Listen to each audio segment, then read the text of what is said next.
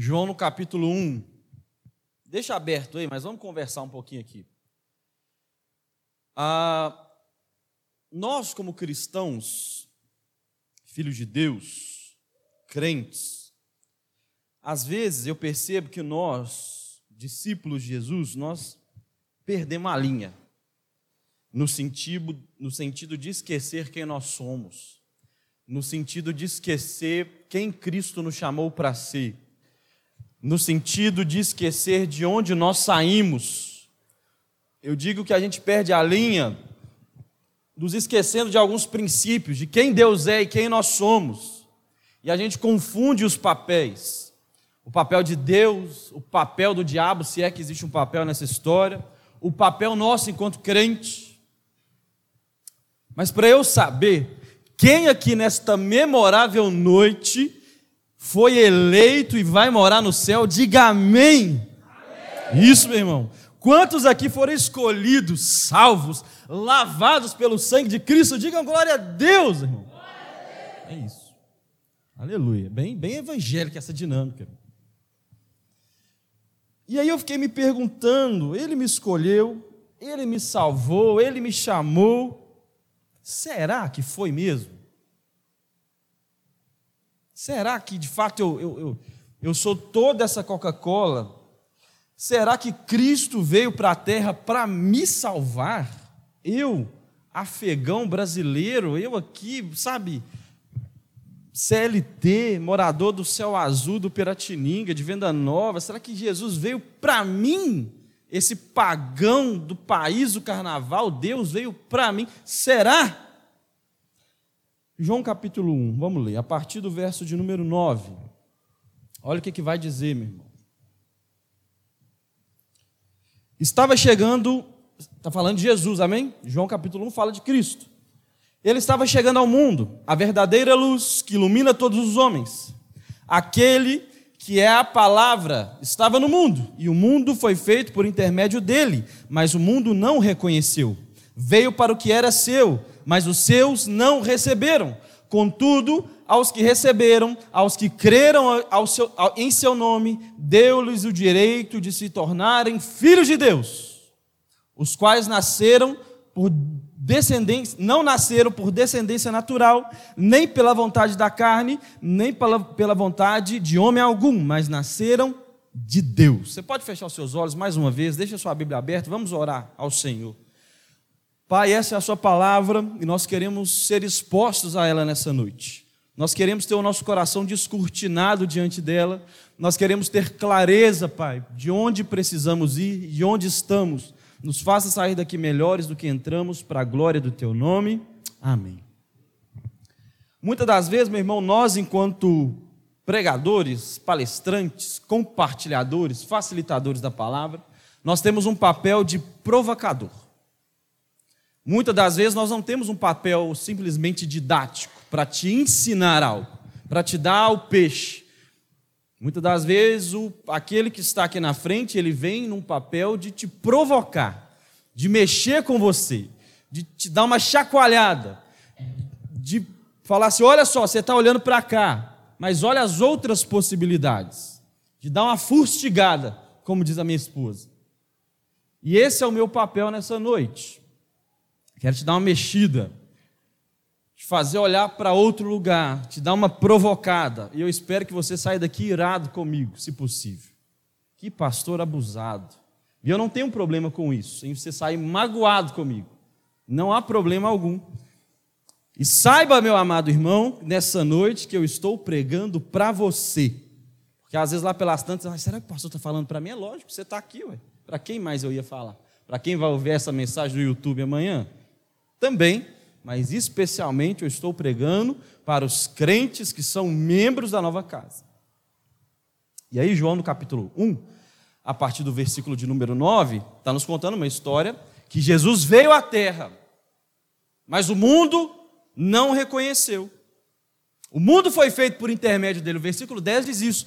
O mundo foi feito por intermédio dele, mas o mundo não o reconheceu. Curioso isso, não?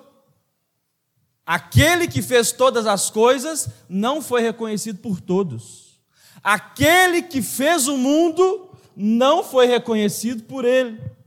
E hoje eu me lembrei de uma música que eu gosto muito, do Legião Urbana, feita pelo nosso querido Renato Russo. E aí eu, eu, eu anotei, para eu não ter o risco de esquecer. E ele diz o seguinte, uma determinada parte, a música Índios, maravilhosa a música. Quem me dera ao menos uma vez fazer com que o mundo saiba que o seu nome está em tudo, mesmo assim, ninguém lhe diz ao menos obrigado. Ele está dizendo: quem me dera se eu pudesse mostrar para todo mundo que o nome de Cristo, porque se você for prestar atenção na letra, ele vai dizer o seguinte: eu quis o perigo e até sangrei sozinho, entenda. Assim eu pude trazer você de volta para mim. Quem que morreu sozinho sangrou para trazer alguém de, de volta para perto? É uma fala sobre Jesus, é uma poesia sobre Cristo, sobre aquele que morre sozinho, sobre aquele que é assassinado por ser inocente, como os índios eram. Uma crítica social maravilhosa. E eu fiquei pensando nisso, meu irmão. Quem me dera que se todo mundo percebesse que o nome de Deus está em todas as coisas. Ele se manifesta no céu, ele se manifesta na terra, porque a criação revela a glória do Senhor. E Cristo veio ao mundo, mas o mundo não reconheceu. O mundo, deixa eu te falar uma coisa, o mundo não reconheceu porque não conhecia. Nossa, pastor, que, que revelação. Mas você só pode reconhecer se você conhece, sim ou não? Como você vai re, reconhecer alguém se você nunca o conheceu? Por isso que a palavra está dizendo, ele veio para o mundo e o mundo não reconheceu. Por quê? Porque não conhecia, não sabia quem ele era. E aí a palavra vai continuar. No versículo 11, o mundo não o reconheceu, porque de fato não conhecia. Por isso que ele veio para os seus. Quem são os seus? Os judeus, porque os judeus o conheciam, mas aqueles que eram seus não quiseram. O mundo não reconheceu porque não conhecia, mas aqueles que conheciam não o quiseram, o desprezaram.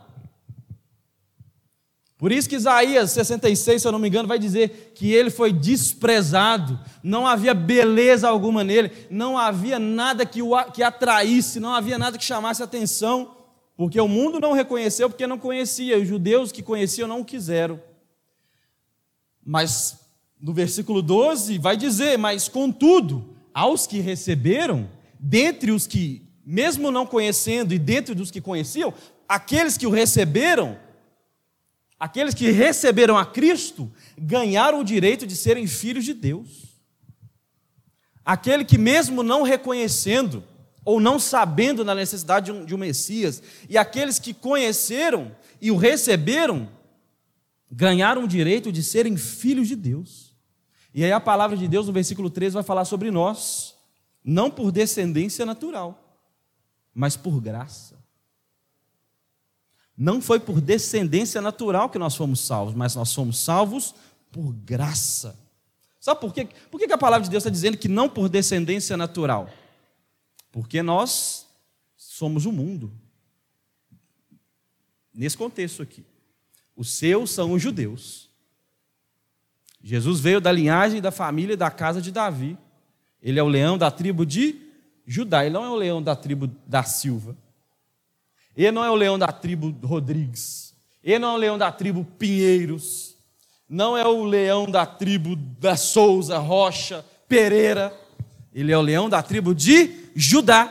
E ele veio para os seus, mas os seus não o receberam. Contudo, aqueles que não o reconheceram o aceitaram como Salvador e por isso ganharam o direito de serem filhos. Não, aí o 13 vai dizer que não foi por uma por uma descendência natural, não foi questão de sangue, não foi questão de, da genética, da descendência natural. Porque nós não somos judeus, irmão. Nós não somos descendentes de Abraão. Não foi por uma não foi. Deixa eu te falar, nós somos a escória genética do mundo, se comparado com, se formos colocar nesse contexto. Você lembra da semana passada? O judeu fazia o que com o samaritano? Desprezava, odiava, porque ele era o quê? Pagão, era um gentil. E deixa eu te falar, se o judeu odiava aquele que era judeu, porém misturado, o que dirá de nós, meu irmão? O que dirá de todo o resto do povo que não nasceu em Jerusalém ou que não tem sangue judeu correndo na veia. Então, meu irmão, nós somos o país do carnaval, o povo pagão, o país do El Chan, o país da Anitta, povo pagão, de presidente ladrão. Nós não somos judeu, nós somos o povo escolhido, nós não somos Israel. Por isso que eu comecei a dizer que às vezes o crente ele perde a linha. Pastor, misericórdia, mas que pregação que é essa? Nossa, calma, nós vamos chegar onde eu quero chegar. só estou te dizendo qual que era a perspectiva, talvez, do povo judeu e da religião em relação a quem não era judeu. A escória, meu. E a religião judaica se comportava assim. Lembra da mulher canané? Ela chega, Jesus, tem piedade de mim, Jesus, cura minha filha, cura minha filha. O que que Jesus disse para essa mulher? Não é lícito tirar o pão da boca dos filhos e dar para os cachorrinhos. A nação judaica, junto com a religião, inclusive, meu irmão, quem não cumpria a lei na visão do reino era um cachorro, se é um cão, é imundo. Quem que é o cachorrinho? Ah, não, é só a mulher canané. Não, meu irmão, você é esse cachorrinho, porque você é pagão, você não é judeu, você não tem sangue de Abraão, você não é levita, deixa eu te falar, você não é levita. Aí eu toco lá na frente, eu sou levita. Você não é levita, você não é da família de Levi. Cananeus, povo pagão. Não é lícito tirar o pão dos filhos e dar para os cachorrinhos. Mas sabe qual é a boa notícia de tudo isso, meu irmão? Que a palavra de Deus vai nos dizer que Cristo endureceu o coração dos judeus para que nós tivéssemos acesso à salvação. Ele veio para os que eram seus e os seus não receberam. Mas esse fato dos judeus não terem recebido a Cristo foi abertura para que Cristo nos salvasse pela fé. Não por merecimento, não por uma linhagem, não por genética, mas sim pela graça, mas sim por fé, mas sim pela bondade dele. Isso é maravilhoso, meu irmão. Isso é glorioso. Deve haver um sentimento de gratidão eterna no nosso coração.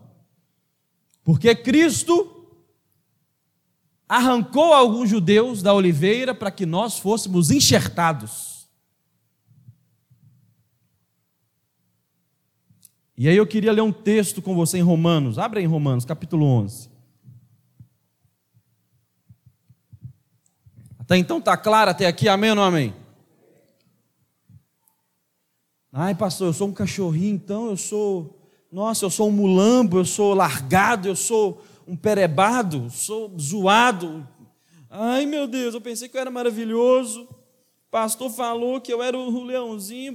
Ai, meu Deus, eu era o chuchu. Agora você está falando que eu sou o bichinho de Jacó, o vermezinho. Calma lá, irmão. Estou falando aqui de uma perspectiva geral. Nós vamos chegar. Romanos 11, versículo 11. 11, 11. Novamente, aqui Paulo vai falar sobre isso que eu acabei de descrever, o fato de Deus ter arrancado alguns ramos da oliveira. Você não sabe, oliveira não é uma pessoa, oliveira é a árvore que dá azeitona. Por isso, óleo de oliva, o óleo da oliveira. Então, Oliveira é a árvore que dá azeitona. E Paulo vai dizer que Deus arrancou alguns ramos desses, que eram judeus, para enxertar nós que somos os gentios. Gentil não é uma pessoa que é educada na Bíblia. Toda vez você vê, ai, fulano era gentil, oh, muito bem, boa noite, obrigado. Não, gentil não é uma pessoa, por favor, primeiras damas. Não, gentil não é essa pessoa. Gentil é quem não é judeu. Então, quem é gentil aqui? Levanta sua mão. Todos nós. Se você não é judeu, você é um gentil. Novamente, 11, 11. Novamente perguntando: acaso tropeçaram para ficarem caídos? De maneira nenhuma. Ao contrário, por causa da transgressão deles, veio salvação para os gentios, para provocar ciúmes em Israel. Olha o que, que Paulo está dizendo.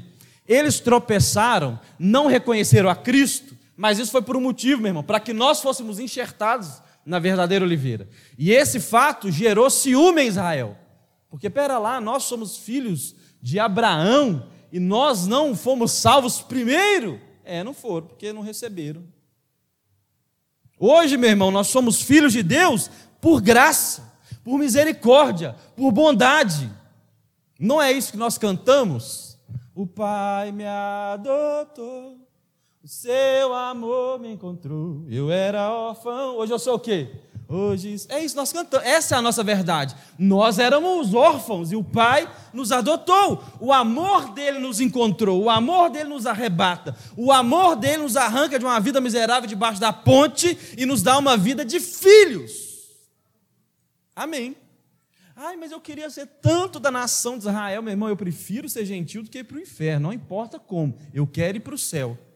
Ah, mas eu queria ser tanto lá da linhagem de não sei o que, que tem. Eu não queria ser judeu, porque judeu tem que circuncidar. Eu não queria. Imagina, misericórdia, irmão. Ah, agora, com 30 anos, eu descubro que eu sou judeu. Está amarrado em nome de Jesus. Eu não sou da circuncisão, eu sou da graça. Então, aleluia, os homens estão comigo.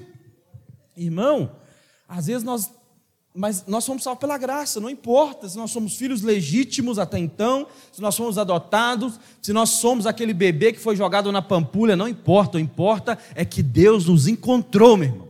O que importa é que Deus nos salvou, de tal forma que hoje somos filhos legítimos, enxertados na oliveira verdadeira, e a mesma seiva que corre nos ramos originais também corre em nós a mesma salvação que corre num judeu também corre na minha veia, meu irmão. O mesmo céu que o judeu vai é o mesmo céu que eu vou. Eu, você e Abraão estaremos na Nova Jerusalém. Diga aleluia por isso, porque nós somos adotados pelo Pai. Romanos capítulo 11, ainda aí está né, aberto, versículo 17, olha o que vai dizer.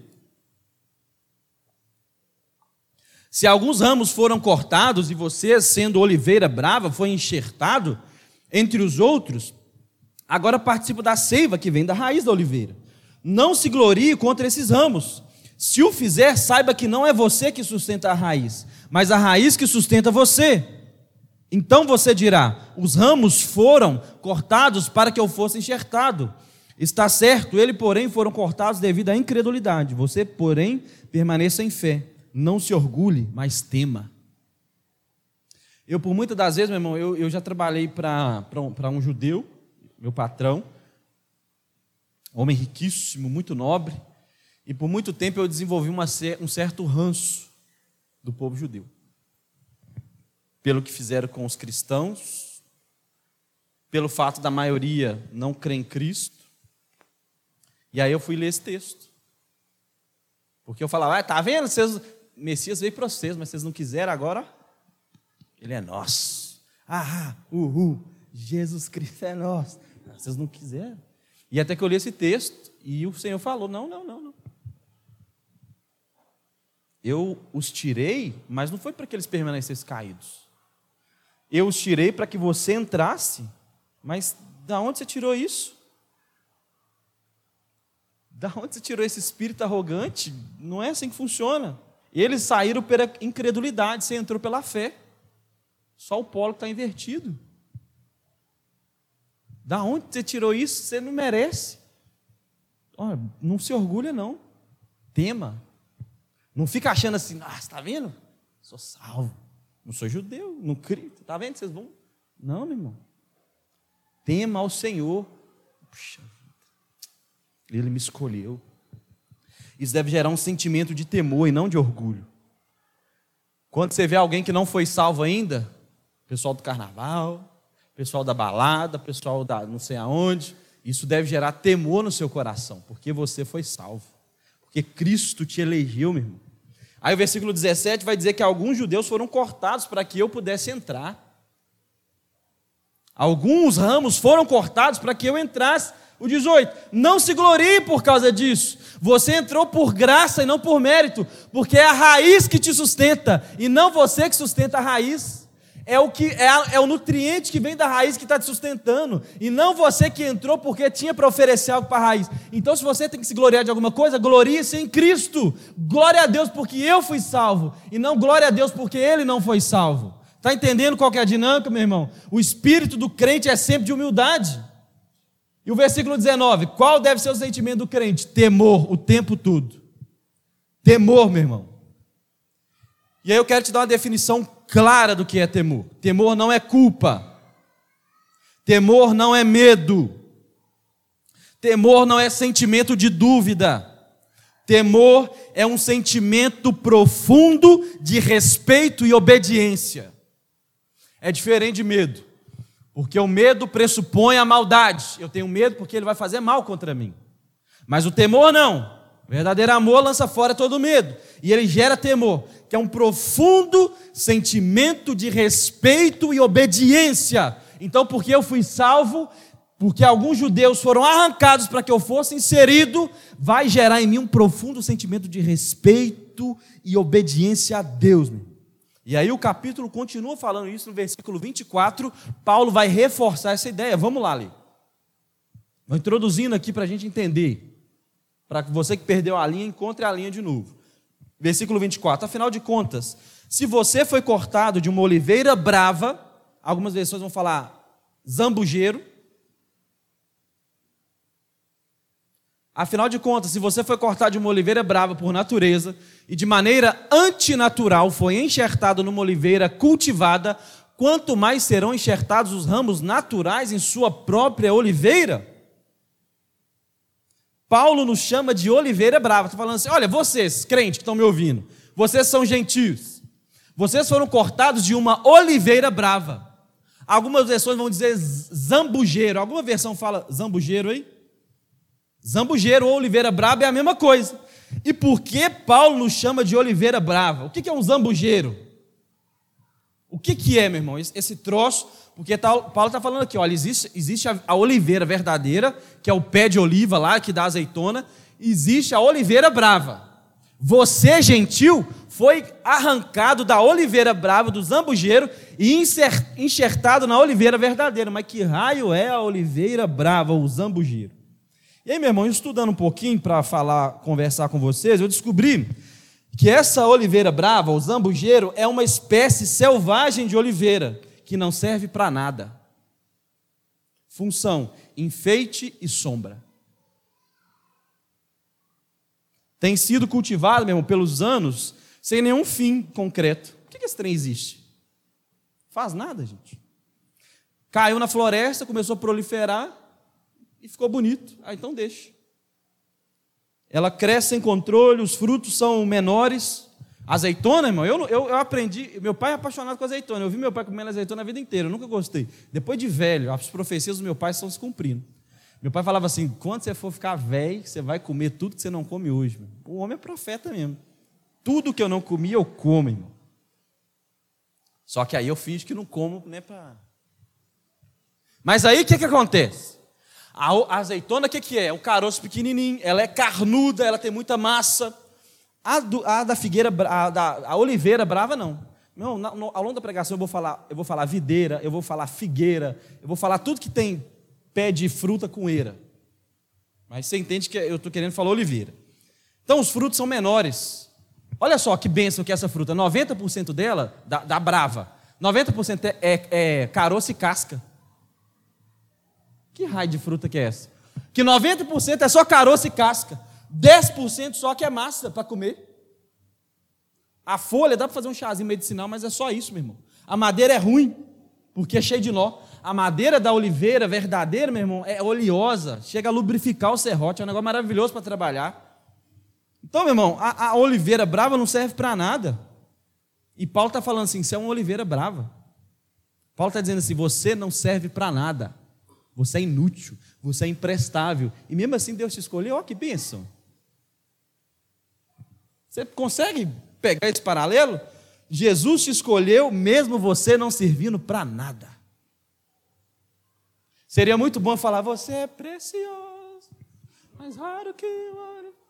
Não, não é isso que Paulo está dizendo. Paulo está falando assim, irmão, você não é um pé de manga, você não é oliveira. Não, em outros aspectos, Paulo, dê a ênfase que a Bíblia quer dar, amém ou não amém? A Bíblia aqui está falando que você não vale nada, mas vai ter vezes que a Bíblia vai falar assim, meu irmão, uma alma vale mais que o mundo todo, aí nós vamos lá em cima, mas hoje eu quero falar o quanto você é imprestável, o quanto você não vale nada, porque você é comparado a um zambujeiro, naturalmente você é imprestável, mas graças a Deus você foi salvo por Cristo, e agora você consegue produzir alguma coisa.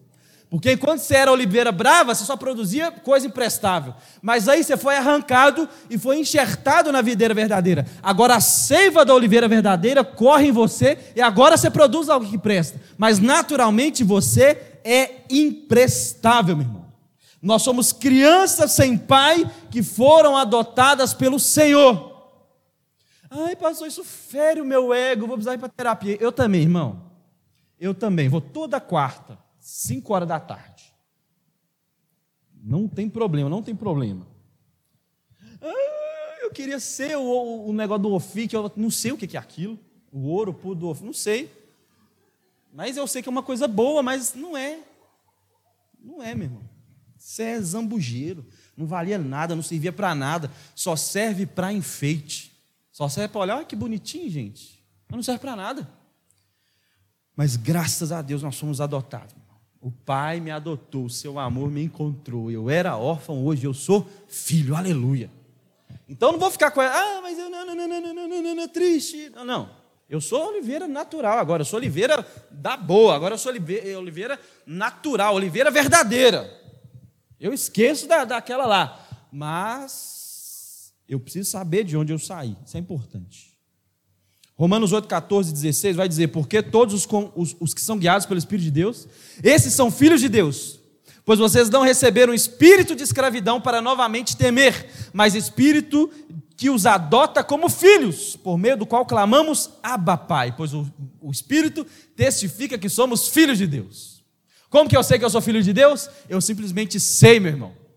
Quando eu falo assim, nós somos filhos de Deus, não... você sabe. Eu não preciso te explicar e fazer um tratado teológico, você só sabe. Quando eu começo a falar, você não vale nada, você é um cachorro, você é de lá, você fala assim, você está esquisito. Porque eu sei que eu sou filho de Deus. Eu sei que eu não sou esse traste tudo. Eu posso ter saído, e eu, pode, eu posso já ter sido, mas hoje eu sei que eu não sou esse traste tudo. Porque eu sou filho de Deus. E o Espírito, ele está falando aqui que eu sou filho de Deus. Gálatas 4, 4 ao 6. Mas quando chegou a plenitude do tempo, Deus enviou seu filho, nascido de mulher, nascido debaixo da lei, a fim de redimir os que estavam sob a lei, para que recebêssemos a adoção de filhos. E porque vocês são filhos, Deus enviou o Espírito de seu Filho ao coração de vocês que clama, Abba Pai. Salmo 68, versículo 5. Pois pai para, ele é pai para os órfãos, é defensor das viúvas, é Deus em sua habitação. Deus dá um lar para os solitários, liberta os presos para a prosperidade. Olha isso, meu irmão. Ele é o nosso Pai que nos adota. Isso é maravilhoso. E o Espírito revela isso a nós. É o texto que nós lemos em João 1,12. Contudo, aos que receberam, aos que creram em seu nome, deu-lhes o direito de se tornarem filhos de Deus. Então nós somos filhos de Deus. Somos filhos originais por originalidade, descendência, sim ou não? Não. Somos filhos, meu irmão, por, por genealogia, sim ou não? Não, somos filhos adotivos de Deus.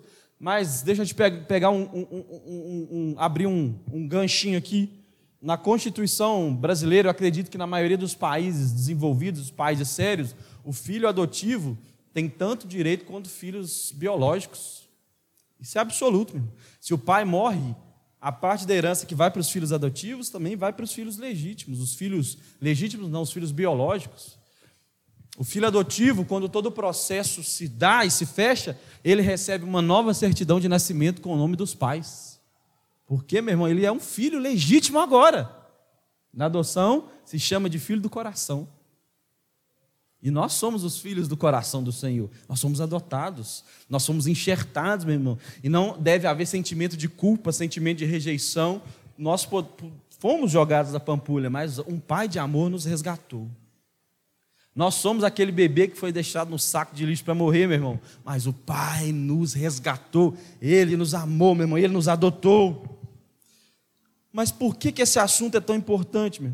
Por que, que nessa introdução, para entendermos que somos filhos de Deus, que saímos de uma oliveira brava, é tão importante? Porque o padrão da nossa fé e comportamento é Cristo. Se Cristo faz, nós fazemos. Cristo, Ele é o padrão. Cristo, meu irmão, ele, ele, ele que é o padrão, Ele é o modelo, Ele é o, sabe, Ele é o espelho, Ele é o molde, Ele é a forma. Nós nos conformamos em Cristo, então nós estamos falando do que Cristo fez para olhar para nós e sabemos o que devemos fazer. Ele é o padrão da fé, ele é o padrão do comportamento. Se ele faz, nós fazemos. Se ele nos perdoou, o que nós devemos fazer com o próximo? Perdoar. Se ele nos amou, o que nós devemos fazer com o próximo? Amar. Se ele agiu com graça com nós, o que nós devemos fazer com o próximo? Agir com graça. Se ele, meu irmão, nos amou quando éramos desprezíveis, o que devemos fazer com o próximo? Amar o outro, mesmo ele sendo desprezível. Se ele nos adotou, o que devemos fazer com o outro? Adotar o próximo. O problema é quando o crente esquece disso. Quando ele não lembra de onde ele veio, ele esquece do modelo e ele internaliza um espírito judaico. E ele começa a tratar aqueles que ainda são zambujeiros, ele começa a tratar aqueles que ainda são pecadores, como se ele merecesse estar naquele lugar que ele está. Como se ele fosse digno de ter sido enxertado na videira verdadeira, na oliveira verdadeira. E aí ele começa a olhar para quem é zambujeiro ainda. E o nariz dele, o peito. É o problema, tá aí. Porque ele esqueceu de onde ele saiu e ele esqueceu de quem é o modelo. E ele esqueceu de como ele foi tirado daquele lugar por um modelo. E aí, meu irmão, o problema é esse. Quando eu, o meu olhar mais condena do que convida. Quando o meu olhar para aqueles que são zambujeiros, para aqueles que ainda são da oliveira brava, para os pecadores, esse meu olhar mais condena do que convida, e você sabe do que eu estou falando, porque provavelmente você já recebeu essa olhada. Dos seus pais, pode ter sido, de um pastor, de um irmão da igreja, o olhar dele mais te condenou do que te convidou ao arrependimento. Aquele olhar vago, talvez seguido de silêncio, de uma cabeça que faz assim, uma boquinha cerrada, um olhar que mais condena do que convida. Meu irmão, falando para a nova casa nessa noite. Eu poderia esperar de um judeu, irmão, mas não de você. Não de você que saiu de lá e que por graça está aqui. Ele olha para quem é oliveira brava e despreza, porque ele é oliveira verdadeira agora. Sabe, irmão, quando você vai numa loja chique, loja do shopping, né? Uma loja chique, né? uma loja com a roupinha mais cara, e o vendedor te trata mal, porque você tem cara de pobre. Você não, que todo mundo aqui tem cara de rico. Mas seu amigo que tem cara de pobre, o vendedor, a vendedora está lá do jeito que ela está, ela fica. Eu não canso de contar uma história. Quando eu era, eu era menino, você via, sei lá, 14, 15, 16 anos, eu um amigo meu, e aí ele, eu, eu, sempre trabalhei com informática, tecnologia, esses troços. Ele falou assim, ele trabalhava já menor aprendiz esses troços, e ele foi juntando o dinheiro que ele queria comprar um computador. Então ele juntou mil reais. Pensa, irmão, quase 15 anos atrás, um menino com mil reais. E ele, irmão, eu favelado do joelho russo, ele pretinho à noite, joelho mais russo que o meu, Fomos lá na, na, loja comprar o computador. Aí eu sabia, não sabia, falando, então vão comigo. O que você fala para comprar, eu compro. Aí eu cheguei, aí o vendedor olhando com aquela descrença, dois meninos de 15 anos, com a pacoteira no bolso. E aí, né, o vendedor com aquela, aquela paciência, af, o que você quer, menino? Quero olhar um computador. Ah, como é que é o computador? Ah, eu quero assim, assado, e o vendedor fazendo orçamento. Tipo assim, não acredito que dois meninos de 14 anos estão me fazendo perder tempo. Fazendo... Aí foi pedindo. Ah, põe essa. Não, essa peça é ruim, põe aquela. Ah, essa aqui é bom. Aí, e aí, quando deu? Ah, deu 980 e poucos. Aí eu olhei pro neguinho e falei, ei, neguinho. Falei, vamos levar. Aí o cara riu e falou, vai pagar como? Ô, irmão, o pretinho fez assim, ó. Pá! Eu falei, é, deu uma pacoteira, irmão. Nota de 2, de 10, de 100. O vendedor chegou a tremer, irmão. Ai, miséria, eu vou tirar agora para o senhor, só um minutinho. À vista, 15 anos atrás, Milão. Às vezes acontece. O vendedor chega e te dá uma desprezada. Eu não esqueço disso quando meu pai tinha uma papelaria no Rio Branco. Chegou, eu não sei se ele vai lembrar dessa história, não sei se ele estava no. Chegou dois meninos. Mas, irmão, dois meninos mesmo. Pouca coisa maior que o Enzo, assim. Dois meninos, dois catarrentos, um menino e uma menina. Chegou começou a pedir: Ô tio, pega isso, pega aquilo. Tá, tá, tá. E foi pedindo, irmão. Material escolar. Foi pedindo, foi pedindo. Eu falei: gente, eu não acredito. E eu, bobo, de repente o menino falou assim: Ô tio, quanto que deu? sei lá, irmão, 200, 300. Ele pegou o celularzinho, xinguilinho do bolso, falou assim: Fulano, acabei. Aí o motorista dele passou lá. Passou o cartão, pegou os meninos e colocou no carro. Falei, gente. Mas às vezes acontece, você entra na loja, o vendedor ele te dá uma desprezada. Você tem cara de pobre. Mas sabe o que eu acho mais curioso? Provavelmente, às vezes ele pega o ônibus junto com você. Quantas das vezes, irmão? Eu pego o ônibus junto comigo. Veio de 500, 615. Mas porque está na loja top, acha que ele é top. Não, é não, irmão, você é vendedor. Se você fosse o dono, você podia balangar. Às vezes o crente faz isso, irmão. Ele está no reino top, por isso ele acha que ele é top. Você não é não, irmão. Você é funcionário, igual o vendedor lá. Você está no ambiente onde você foi, meu irmão, convidado. Você é simplesmente um trabalhador, mas você não é dono. Então, que, que espírito é esse de olhar as pessoas de cima e embaixo? Vai batizar? Que isso, irmão? Você está louco? Ele esquece, meu irmão. O crente está no camarote. Nós estamos no camarote do céu, né? Aleluia, estou no camarote aqui do mundo. Uh, aleluia, estamos aqui. Mas você esquece, meu irmão, que você foi convidado para o camarote, porque você não tinha dinheiro para pagar. Você só está no camarote chamado Nova Casa porque você não tinha dinheiro para pagar. E Cristo chamou de graça. Você só está no camarote chamado Reino de Deus, indo para o céu, na área VIP, porque você foi convidado. Porque a sua grana não te permitia entrar, meu irmão. Delírio de grandeza. Delírio de grandeza. Ele acha, uh, sou poderoso, aleluia, vou julgar o mundo. Pastor, mas a palavra fala, hoje é João nós estamos pregando. Dele de grandeza. Você se acha melhor de quem foi para o carnaval, irmão?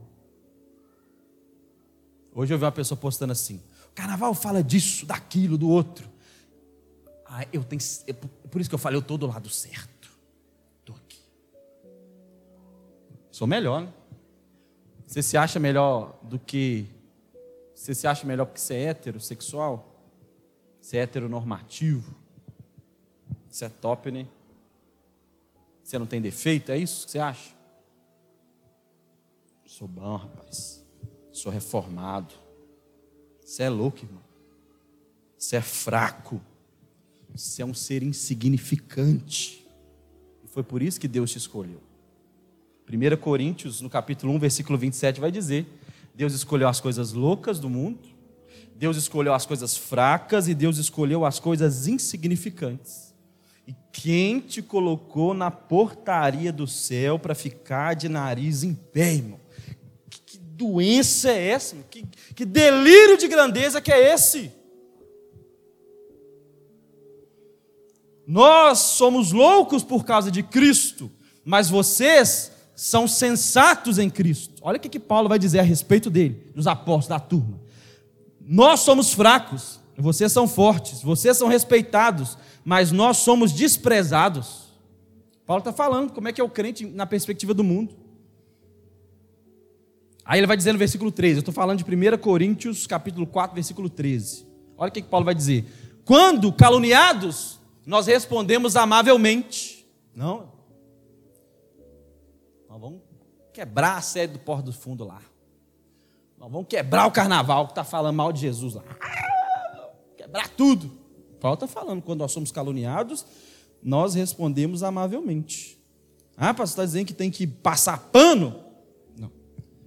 Você pode dar um, uma surra no seu filho. Uma surra não, não gosto dessa expressão. Mas você pode corrigir o seu filho com ódio? Sim ou não? Claro que pode. E você pode corrigir o seu filho amavelmente? Sim ou não? É lógico que deve. Então, o amor, meu irmão, não, não tem a ver com a cor, mas tem a ver com a forma. Aí Paulo vai dizer: quando caluniamos, respondemos amavelmente. Até agora nos tornamos a escória da terra, o lixo do mundo. Deixa eu te falar, meu irmão. O apóstolo Paulo, a qual nós seguimos a sua teologia, ele diz o seguinte: você é fofinho, você é a escória do mundo. Você é a escória do mundo que está com delírio de grandeza. Você esqueceu de onde você saiu e está com delírio de grandeza. Você está achando que você é o leãozinho. Você está achando que você não é inferior a Deus. Não, pastor, isso não. Eu sou da nova casa, nós somos reformados, igreja preta, do povo preto, da cadeira preta. Não, isso aqui não. Não, não, não, não, não, meu, meu chapa. Aqui nós não somos dessas. Mas eu vejo o seu olharzinho. Eu fico sabendo os bastidores do desprezo que os irmãos têm pelos menos favorecidos. O des... Sabe o olhar? Eu estou junto, irmão. A gente sai junto. Vocês vão para minha casa, eu vou para a casa de vocês, eu percebo. Né? Ai, fulano é uma benção, né? Que pena que é idólatra. Sabe, meu irmão, uma, uma, uma moralidade excessiva que me cansa. Uma moralidade excessiva que está preocupado com a forma, mas não com o conteúdo.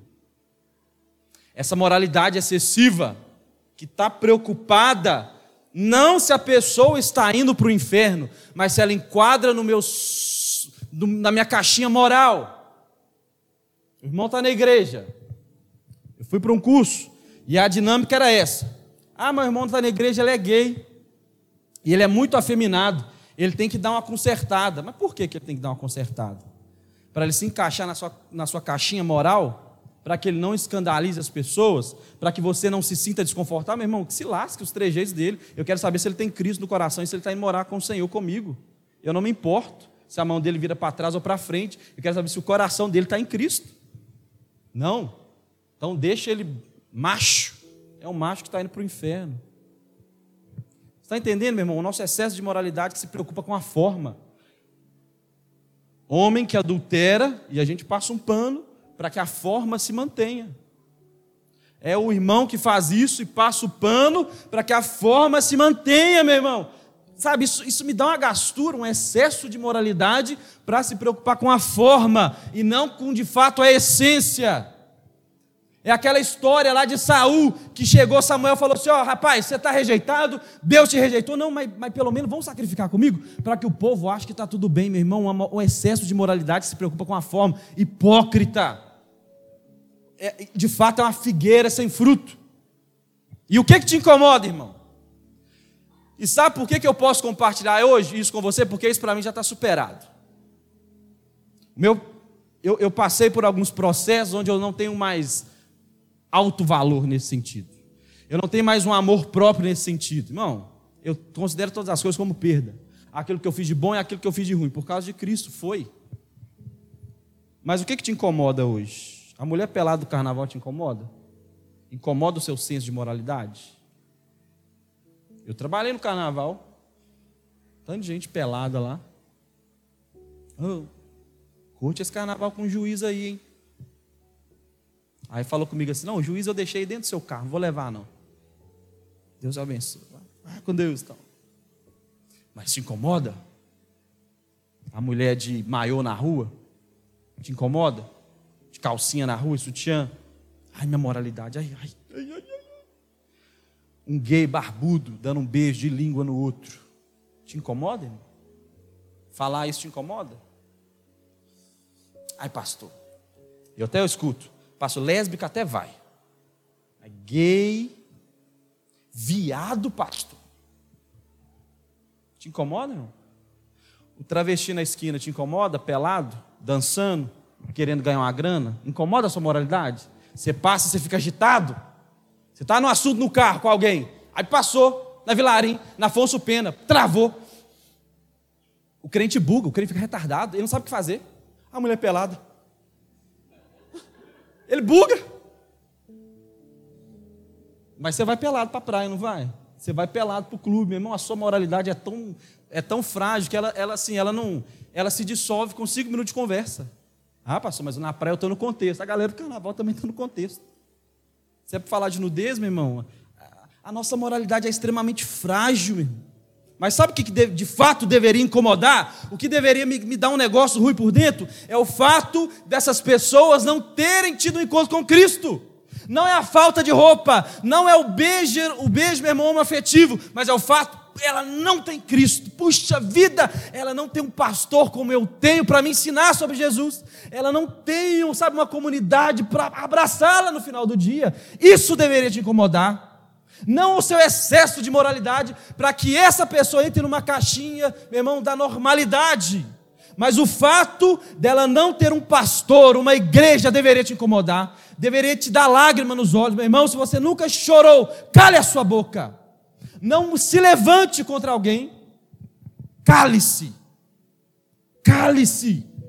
A igreja, meu irmão, abriu as portas para uma cultura hipócrita brasileira. A cultura brasileira é um negócio hipócrita, meu irmão, de, de, uma hipocrisia, um negócio absurdo. E a igreja falou assim: a hipocrisia entra todo mundo. É uma hipocrisia, é um negócio absurdo, meu irmão. É um troço absurdo. É, é uma loucura, irmão. Sabe por quê? O Brasil é o país que lidera o ranking no mundo de assassinato de travesti. Você sabia disso?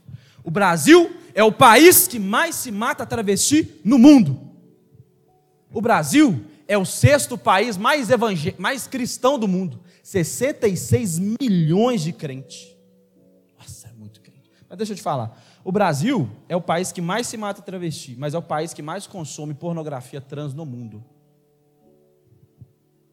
Como assim? É o país que mais se mata, mas é o país que mais projeta desejo sexual.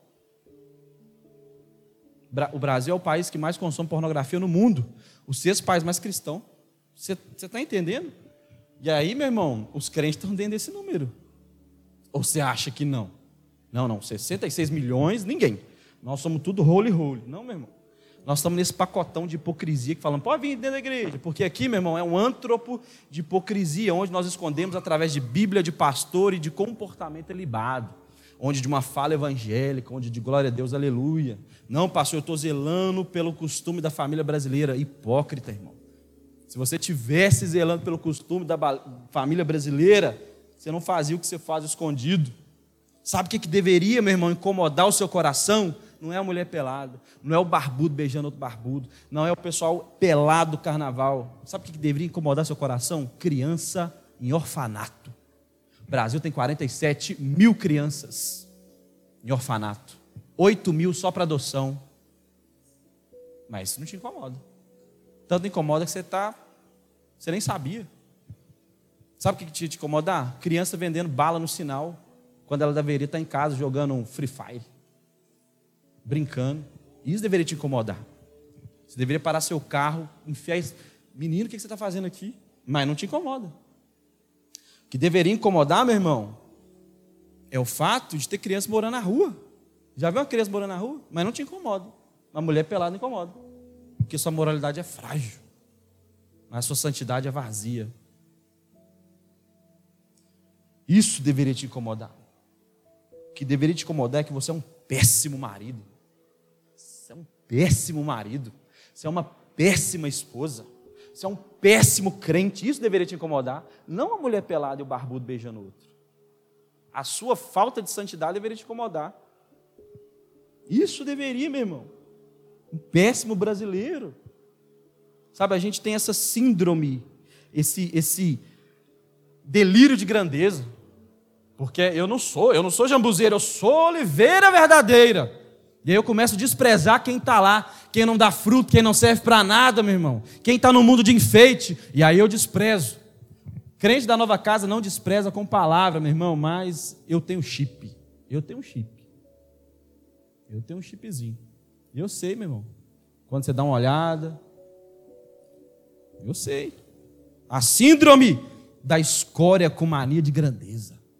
Paulo está falando, vocês são escória mas a escória subiu no, no, na plataforma e começou a santificar o mundo pela justiça e pelo juízo, que não vem de Deus, mas vem do seu conjunto comportamental evangélico da cultura brasileira. Isso é tão comportamental, meu irmão, que o pau está quebrando heresia e é divórcio e tal, tudo dentro da igreja, meu irmão, marido que trai mulher, mulher que trai marido, é homem casado na safadeza e todo mundo, ó. Não, isso aí, irmão, o Senhor está trabalhando. Mas esses outros contextos, sabe o que deveria, meu, chocar seu coração? É, é carro forte, tendo que encostar na porta da igreja para levar tanto dinheiro que entra. Mas, que, gente, que tanto de dinheiro é esse? Quantos missionários você sustentam? Quantos orfanatos você sustentam? Nenhum? Isso deveria escandalizar o seu coração, mas não escandaliza. Deveria escandalizar seu coração e seus irmãos que estão escravos em igrejas mentirosas. Isso deveria te perturbar, irmão. Deveria te deixar agoniado. Mas nós temos a, a síndrome, a mania, o delírio da grandeza. Como Pedro teve. Pedro, em Atos do capítulo 10, esse eu queria que você abrisse.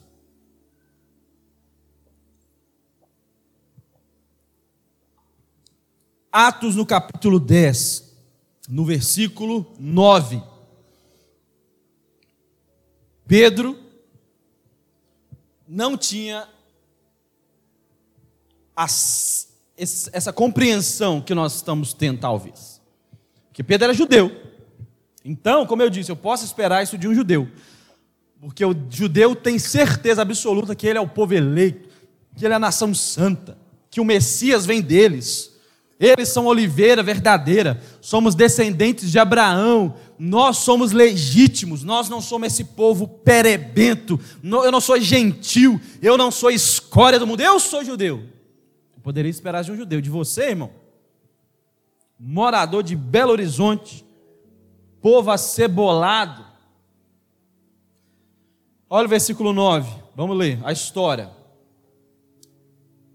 É, no dia seguinte, por volta do meio-dia, enquanto eles viajavam e se aproximavam da cidade, Pedro subiu ao terraço para orar. Tendo fome, queria comer. Enquanto a refeição estava sendo preparada, caiu em êxtase. Entrou no mistério, no manto aí. Ele viu o céu aberto, ele teve uma visão e viu do céu aberto algo semelhante a um grande lençol que descia à terra, preso pelas quatro pontas, contendo toda espécie de quadrúpedes, bem como de répteis da terra, aves do céu. Então uma voz lhe disse: Levanta-te, Pedro, mata e come. Mas Pedro respondeu: De modo nenhum, Senhor, jamais comi algo impuro ou imundo. A voz lhe disse pela segunda vez: Não chame de impuro o que Deus purificou. Isso aconteceu por três vezes e em seguida o lençol foi recolhido aos céus. Então, olha isso aqui. O judeu, você sabe que ele tinha uma lei, ele não podia comer qualquer coisa. Tinha um alimento restrito. Porco não podia comer, fruto do mar não podia comer, uma série de coisas. E aí, de repente, está o Pedrão, apóstolo de Jesus, o cara, aquele que viu Cristo, aquele que andou sobre as águas. Pedro está lá orando, oh, lá chapando, orando, orando. De repente, ele estava com fome no jejum. A palavra de Deus fala que veio um êxtase. Ele, pá, o poder de Deus veio e ele teve uma visão. E nessa visão, ele está vendo um lençol, como se tivesse uma trouxinha assim, ó, atado pelas quatro pontas. E ali mesmo descia tudo quanto é tipo de animal que você pensa: porco, coelho, pato, galinha, tudo. Pensa, tudo que é animal. Quadrúpede, a palavra fruto do mar, vai falar tudo. E a voz diz o seguinte: creio eu que Deus, porque vai falar, eu santifiquei. Quem santifica é Deus. Vai falar assim: Pedro, mata e come. Aí Pedro fala o seguinte: misericórdia, eu nunca comi nada entrou na minha boca que é impuro. Aí Deus fala com ele assim: não chame de impuro aquilo que eu santifiquei. Isso aconteceu por três vezes. Três vezes é algo curioso. Deus sempre ele, dá uma, ele, ele nos fustiga três vezes. Deus chamou Samuel quantas vezes? Três vezes. Samuel, Samuel. Então, o, o três, meu, é sempre um, um sinônimo onde Deus está nos levando para uma transformação. O número três fala de mudança. Então, mudança de mentalidade. Deus está fazendo uma metanoia em Pedro. A voz, meu irmão, fala para Pedro comer os animais, mas ele disse que nunca comeu nada impuro, porque ele é judeu. Ele não come nada impuro, ele é da lei. Mas nós vamos entender aqui, perceber que Pedro não conhecia tanto a Deus quanto ele achava que conhecia. Não, não, não, não, não. Não como nada impuro. Espera aí. Pedro, você andou três anos comigo? Eu pensei que você sabia como que a banda funcionava. Não, não, não, não. Percebe que Pedro estava querendo usar a lei de Deus contra o próprio Deus. Oh, não, não, o senhor está falando aí, mas. Pedro, você não entendeu a releitura. Você não entendeu o novo paradigma que está posto diante de vocês. Você não entendeu. Pedro, ele se acha mais santo que o próprio Deus. Não, não, não, não, não, não. Não me relaciono com coisa impura. Não, não, não, meu chapa. Minha boca não entra nada impuro. Deus fala assim: não chame de impuro aquilo que eu purifiquei. Deus aqui, meu irmão, quer ensinar sobre gentil e não sobre comida. Pedro não está falando, o que Deus quer ensinar para Pedro não é sobre comida, mas é sobre o, qualquer pessoa que não fosse judeu. Porque logo em seguida você vai perceber que há um, todo um contexto onde pessoas gentílicas chegam para conversar com Pedro. Deus aqui quer ensinar sobre gentil, sobre gente pagã. não sobre comida. Porque para o judeu, meu irmão, o gentil era a escória, o lixo do mundo, é o povo pagão, é o povo sem Deus, é o povo que merece o inferno. Lembra de uma vez onde Jesus foi pregar no lugar e o povo não quis ouvir a pregação? Aí o João fala assim: o João, apóstolo, amor Deus, você quer que a gente ore para que fogo desça do céu e consuma todos esses pecadores? O senhor quer? Aí Jesus fala: oh, meu filho, você não sabe que espírito que eu vim, não. Você não me conhece. O povo judeu era escória. Mas Deus está renovando a mente de Pedro. Pedro, você andou três anos comigo e você não pegou nada. Você não pegou minha dinâmica de trabalho. Você não entendeu. E aí, quando eu vejo algumas pessoas, eu digo, estou falando para a igreja, quanto tempo você está andando comigo você não pegou a dinâmica ainda? Você não entendeu o rolé? Está doido, irmão? Por que, que Pedro teve essa visão? Alguns dias atrás, tinha um cara chamado Cornélio. Cornélio era um centurião romano. Ele estava orando. Cornélio era um homem bom, um homem justo, dava esmolas. E aí aparece um anjo e fala assim: Cornélio, as suas esmolas têm subido a Deus, mas você não conhece a Deus, porque o mundo não o reconheceu. Ele veio para os seus, o mundo não reconheceu. Você é do mundo, Cornélio, você é romano, você não é judeu, você não cresceu sendo um talmide. Você não sabe o que é ser discípulo. Então, eu vou pegar um crente chamado Pedro, vou trazer ele para você, para que ele te explique a verdade do Senhor. Então, Cornélio, manda um soldado, seu, um funcionário, lá buscar. Então, irmão, os funcionários de Cornélio vão lá, buscam Pedro. Pedro está lá tendo a visão, e aí Pedro estava pensando, a palavra de Deus vai dizer que Pedro, depois você lê o capítulo 10 inteiro, Pedro estava pensando sobre a visão, pensando, e de repente chegou. Olha, Pedro, é, você tem que vir com a gente. Tem que vir. Três homens chegaram e falaram: Pedro, você tem que vir com a gente. Três mais uma vez. Pedro, você tem que vir porque você tem que falar com Cornélio. E Pedro seguiu aqueles homens gentios, gentis, gentílicos, pagãos, escória do mundo, brasileiro, povo do carnaval. E Pedro foi assim, irmão. Uma humildade, irmão, que você vai ver que humildade que Pedro foi.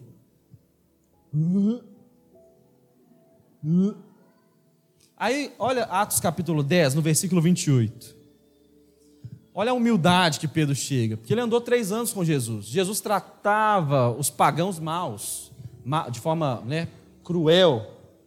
Jesus era um cara péssimo né, no tratamento. Ele, Pedro deve ter aprendido isso com o Senhor. Olha o que vai falar aqui, Atos 10, 28. Aí Pedrão chega, né? Olha, vai dar um discurso dele. Você sabe muito bem que é contra a nossa lei um judeu associar-se com um gentil, ou mesmo visitá-lo. Já pensou, irmão? Um pecador te chama na sua casa e fala assim: Você sabe que o meu Deus não gosta que eu venha aqui, não, né? Você é gay. Sabe que o meu Deus não gosta que eu venha aqui, não, porque você é católico. Sabe que Deus não gosta que eu venha aqui, não, porque você é espírita, né? Você sabe que Deus, o meu Deus, a minha lei, não gosta que eu venha aqui porque você é juntado, você não é casado. Você sabe, né? Ótimo, bom dia primeiro. Aí vai seguir. Mas Deus me mostrou que eu não deveria chamar de impuro o imundo a homem nenhum. Pedro chamou o cara de imundo na tora. Mas Deus falou que você não pode chamar de imundo, apesar de ser. Por isso, quando fui procurado, vim sem qualquer objeção. Posso perguntar por que vocês querem? E me mandaram me buscar?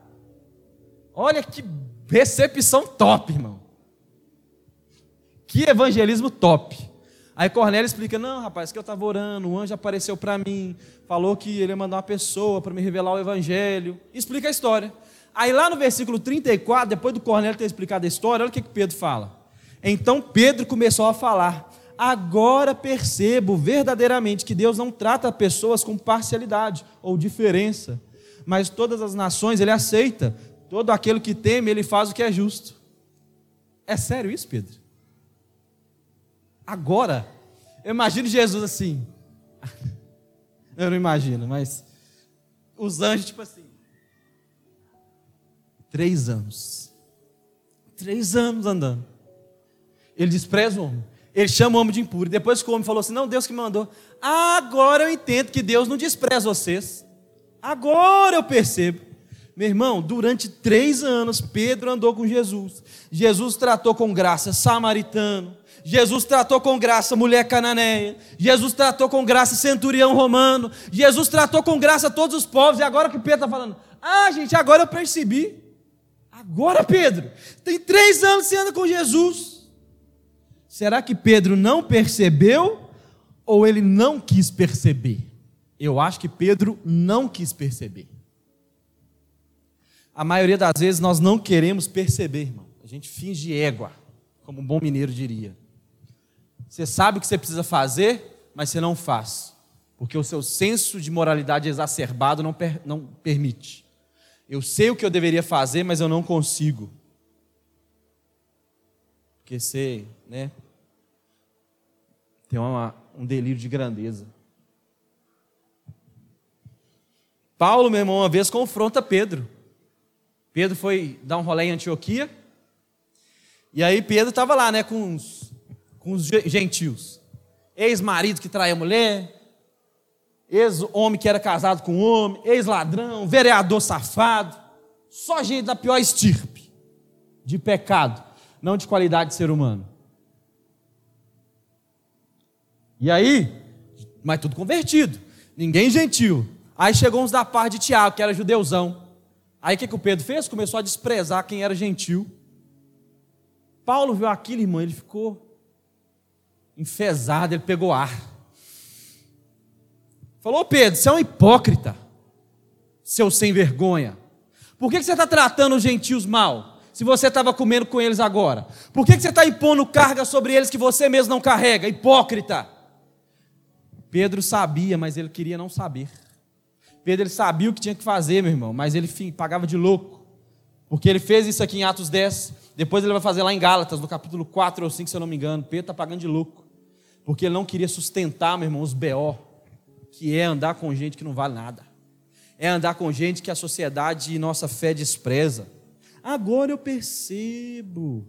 Pedro, meu irmão, está chocado, porque Deus fala com gente como nós, pensa que Pedro é judeu e nós somos essa turma daqui. E Pedro está chocado, porque Deus fala com brasileiro, Deus fala com gente como nós. Aí a gente fica assim, nós crente brasileiro, gente, mas Deus fala com essa turma? Não, meu irmão, nós não somos da turma de Pedro que despreza, nós somos da turma dos desprezados, porque se fosse ao contrário, se nós estivéssemos naquela época, Pedro estaria de cara, porque Deus está falando com gente como nós, brasileiro, irmão gente que votou no Lula, gente que votou no Bolsonaro, gente que votou na Dilma, você colocou lá Marina Silva lá no seu. Gente como a gente, Pedro está de cara. Como que Deus fala com esse tipinho de gente? Pedro está chocado. Gente, agora eu percebo. Nessa história nós somos povo desprezado, não somos Pedro. Aí para Pedro ficar mais de cara, eu estou terminando.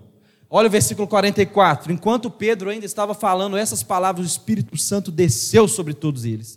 E ouviram a mensagem. Judeu, os judeus convertidos que vieram com Pedro ficaram admirados que o dom do Espírito Santo fosse derramado até sobre os gentios, pois ouviram falar línguas estranhas a Deus, exaltando a Deus. A seguir, Pedro disse: Pode alguém negar a água impedindo que esses sejam batizados? Eles receberam o Espírito Santo como nós, então ordenou que fossem batizados em nome de Jesus, pois pediram a Pedro que ficasse mais. Você está vendo isso aqui, meu irmão? Pedro está de cara, gente, Deus fala com esse lixo de gente, Deus fala com esse tipinho. Gente, nós vamos negar o batismo a ele? Será? Ah, não vão não, né? O Espírito já os encheu. Você está percebendo a loucura? Você está percebendo a loucura? E a igreja sustenta essa loucura. Por que, que você acha que as pessoas chegam na igreja e falam assim: ah, pastor, eu queria até ir para a igreja, mas eu preciso parar de fumar para depois batizar? Porque foi a igreja que ensinou isso. Primeiro transforma. Primeiro entra no padrãozinho evangélico da cultura brasileira, depois você vem para cá.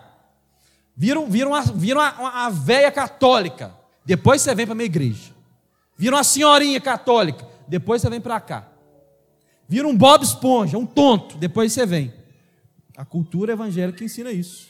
A cultura evangélica que o diácono ficava com uma fita métrica para medir o tamanho da saia da irmã que estava na igreja. O diácono que arrancava o boné. Os olhares que hoje olham para as pessoas, meu irmão, que não se enquadram no padrãozinho. Depois os crentes judeus, aí é engraçado, irmão, que depois os crentes amigos dos os crentes amigos dos judeus, os crentes judeus que era amigo de Pedro, ficou bravo. Pedro voltou, contou a resenha, esse cara invocado. Ô Pedro, você está louco? Você é louco, Pedro? Atos capítulo 11, versículo 3. Olha isso, irmão. Olha que ponto que a arrogância desse povo chegou. 11, 3. Pedro, é, olha o que os crentes vão dizer. Você entrou na casa de homens incircuncisos e comeu com eles. Olha o nojo, irmão. Você comeu, você se assentou com um circo. Que nojo. Você comeu com essa gente. Olha que, que olha só, irmão. Você percebe? Sabe uma realidade que às vezes a gente escuta muito sobre racismo? Tem um negro sentado no ônibus, ou então tem uma pessoa branca, chega um negro, a pessoa levanta. Imagina, imagina essa cena, irmão. Você está no restaurante, imagina você. Está no restaurante, né? Aí tem uma pessoa sentada na mesa, praça de alimentação, tem uma pessoa branca sentada na mesa, ah, passou, ih, passou até da esquerda, hein? Calma. Aí você chegou lá com seu Burger King, você negro, com a sua esposa negra, seu filho pretinho. Aí você chegou, colocou sua bandeja, a pessoa branca olha e fala assim: Eu não vou comer com você. Você consegue imaginar um negócio desse, irmão?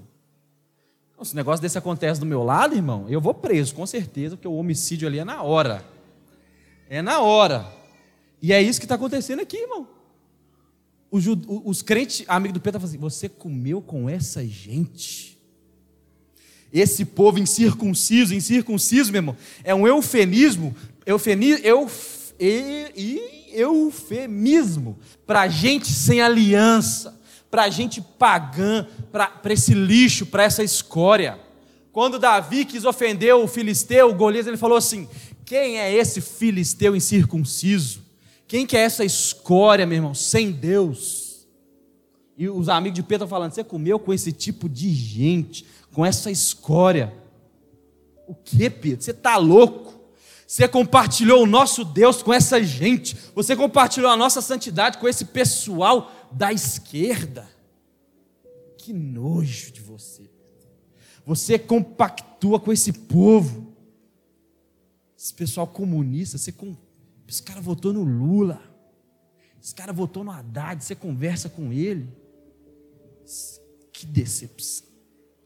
Você conversa com esse pessoal espírita, esse pessoal de matriz africana. Que, você não acredita. Você come com essa gente. Cale-se, irmão. Cale a sua boca. Você come com essa gente.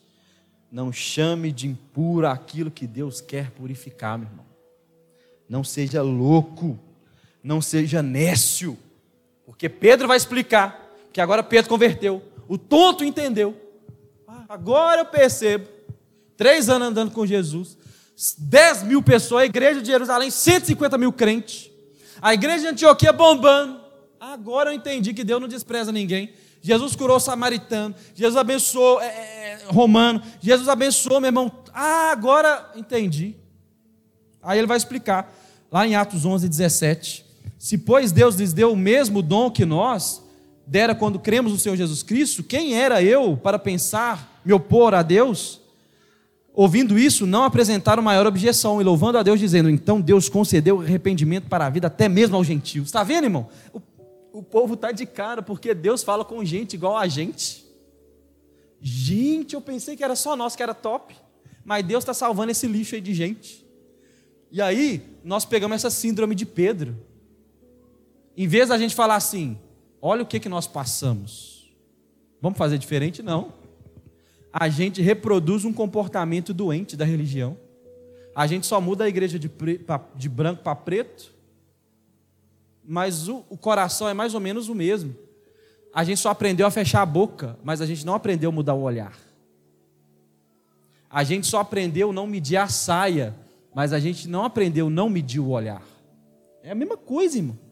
O judeu não queria compartilhar a vida de Deus conosco, porque éramos considerados escória. Mas pela graça fomos chamados, meu amados e salvos por Deus. Agora você olha com desprezo para aquele que é diferente de você, você não entendeu nada. Você está lá no camarote. Uh! Cuidado, porque aquele que te colocou lá no camarote pode te tirar, porque você não tinha dinheiro para comprar pulseirinha.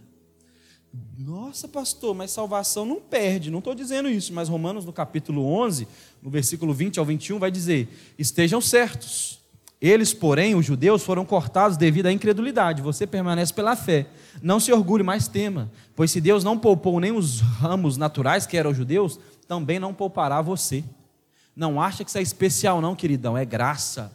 Não acha porque os seus irmãos estão sofrendo numa igreja neopentecostal e você é o iluminado, que você é top, você é tão porqueira quanto qualquer um outro, você só foi alcançado pela graça. Então fica tinino.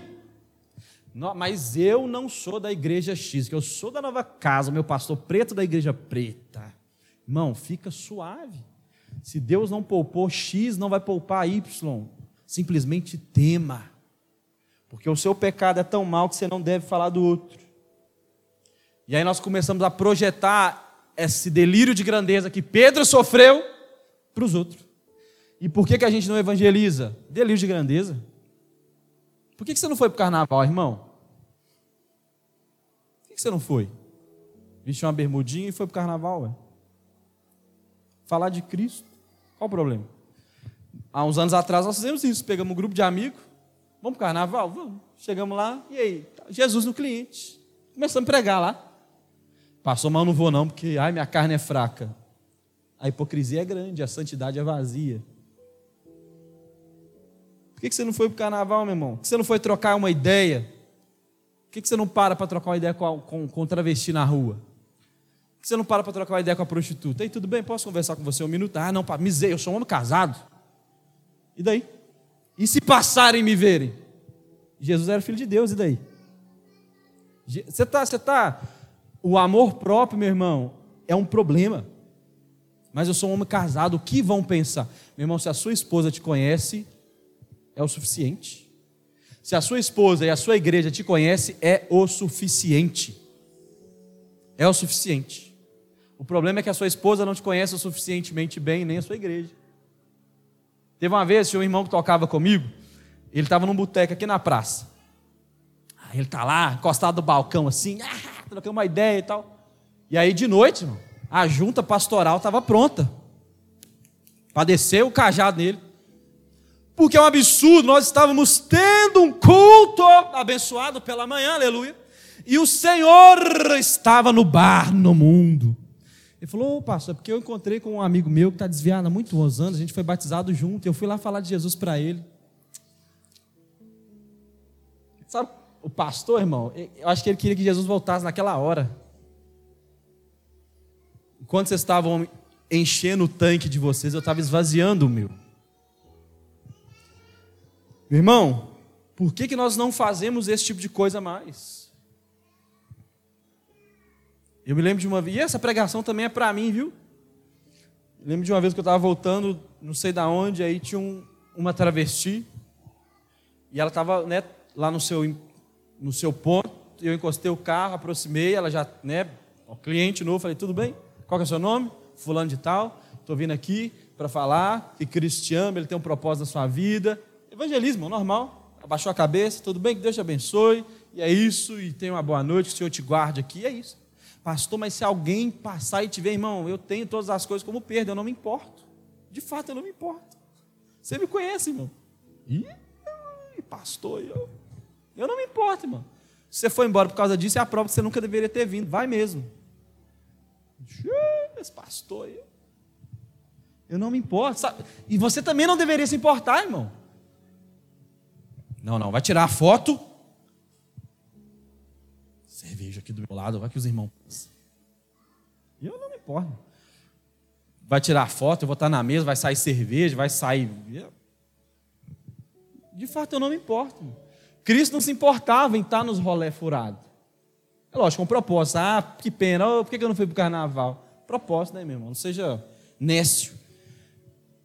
Por quê, meu irmão? Cê, cê, porque a nossa moralidade é frágil. A nossa moralidade é frágil. Nós não sabemos lidar com esse tipo de coisa. Por que a gente não faz esse tipo de coisa? Moralidade frágil. Se tem um irmão gay na comunidade, você abraça ele? Não, né? Fulano, ó. Fulano aceitou Jesus, mas cuidado. Que isso, irmão? Você é louco? Que, que é isso? Que, que, irmão, de onde você tirou essa ideia? Irmão, o que, que é isso, irmão? Que igreja que vão baixar a porta? Que loucura é essa? Ó, fulano ali. Fulano rouba, então, ó. Cuidado, ali não é de confiança. Que isso, irmão? Isso é uma comunidade. Eu não estou falando para você ser tonto, para você ser necio, para você ser infantil. Mas, meu irmão, que igreja que é essa? Nós somos irmão, pô. Se nós somos irmão, nós somos irmão, hein? Sabe, meu irmão, quando o louvor. Não, não vou falar disso, não. Depois eu falo. Eu não me arrependi. Mas nós, nós estamos aprendendo esse tipo de comportamento. Sabe, irmão, quando você descobre o pecado de alguém, quando você descobre o erro de alguém, você muda. Pastor, eu não mudo. Muda. Descobri que o fulaninho X, você muda. Hipócrita. Porque eu não mudei com você quando você veio chorar comigo. Eu não mudei com você quando você veio contar as pitangas e os seus pagodes, irmão. Nós choramos junto. Por que você está fazendo isso com seu irmão? Pastor, mas eu não faço. Esse não é o padrão. O padrão é Cristo. E se a sua moralidade tem sido ferida demais, repense. Porque você está com delírio de grandeza. Você está achando que a sua santidade é mais do que ela é. Você está num lugar onde Cristo não te colocou, porque esse não é o nosso chamado. Esse não é o rolê da nova casa, irmão. Um dia chegaram para mim e falaram assim, uma irmã. Aí, irmã, que igreja que você é? Aí eu sou lá da nova casa. Onde que é? Nova casa? É uma no céu azul, uma preta? É lá mesmo. Ai, irmã, você é daquela igreja de viado e de sapatão? Fala para mim. A irmã falou assim: sou. E aí, quando ela me contou, meu irmão, meu coração explodiu de alegria. Eu falei: é, nós somos essa igreja. A igreja do viado, a igreja do sapatão, a igreja do ladrão, a igreja do maconheiro, a igreja do marido. que É essa igreja mesmo. É isso mesmo. Não tem problema nenhum. Ai, pastor, misericórdia, nós podíamos ser a igreja dos empresários. Jesus não era da igreja dos empresários. Não era. Não tem problema algum, meu irmão. Para finalizar, Marcos, no capítulo 9, no versículo 11, olha qual que é a igreja de Jesus. Por quê? Ah, vão questionar. Por que come o mestre com publicanos e pecadores? E Jesus, porém, ouvindo, disse: Não necessita de médicos sãos, mas os que estão doentes. Ide, porém, e aprendei o que significa misericórdia quero, não sacrifício.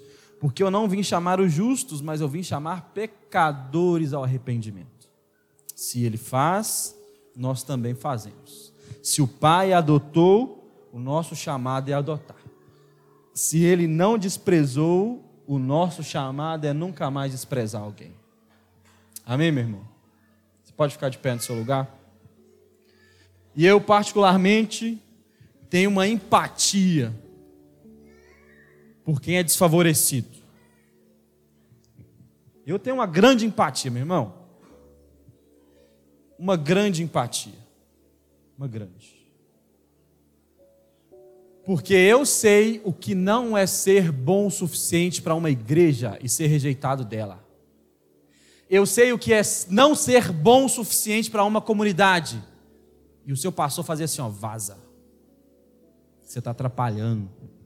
Mas nunca estendeu a mão para me ajudar. Então isso mexe comigo, isso me deixa bravo. Então se você nunca estendeu a mão para chorar junto cale-se. Se você não consegue ficar calado, vá embora. Seu lugar não é no Evangelho. Não é. De fato não é. E o meu coração não pesa em relação a isso. Não pesa, irmão. Como uma vez eu falei, irmão, se você não quer trabalhar na nova casa, vá embora. Uma galera foi. Graças a Deus. Se você, meu irmão, quer continuar com delírio de grandeza, achando porque agora você é da oliveira natural, pode desprezar os que ainda são jambuzeiros, vá embora, porque você está atrapalhando o que Deus quer fazer. Ou converta-se, ou vá embora. Porque se ele amou, nós também amamos. Se ele não julgou, nós também não julgamos. Se você nunca estendeu a mão, meu irmão, para chorar com alguém, não estenda a sua boca grande para dizer o quanto ele está errado. Se você nunca ligou para falar, Fulano, você está bem, não ligue para julgá-lo quando ele pecar, meu irmão. Entenda isso. Entenda essa realidade, meu irmão. E vamos orar. Vamos orar.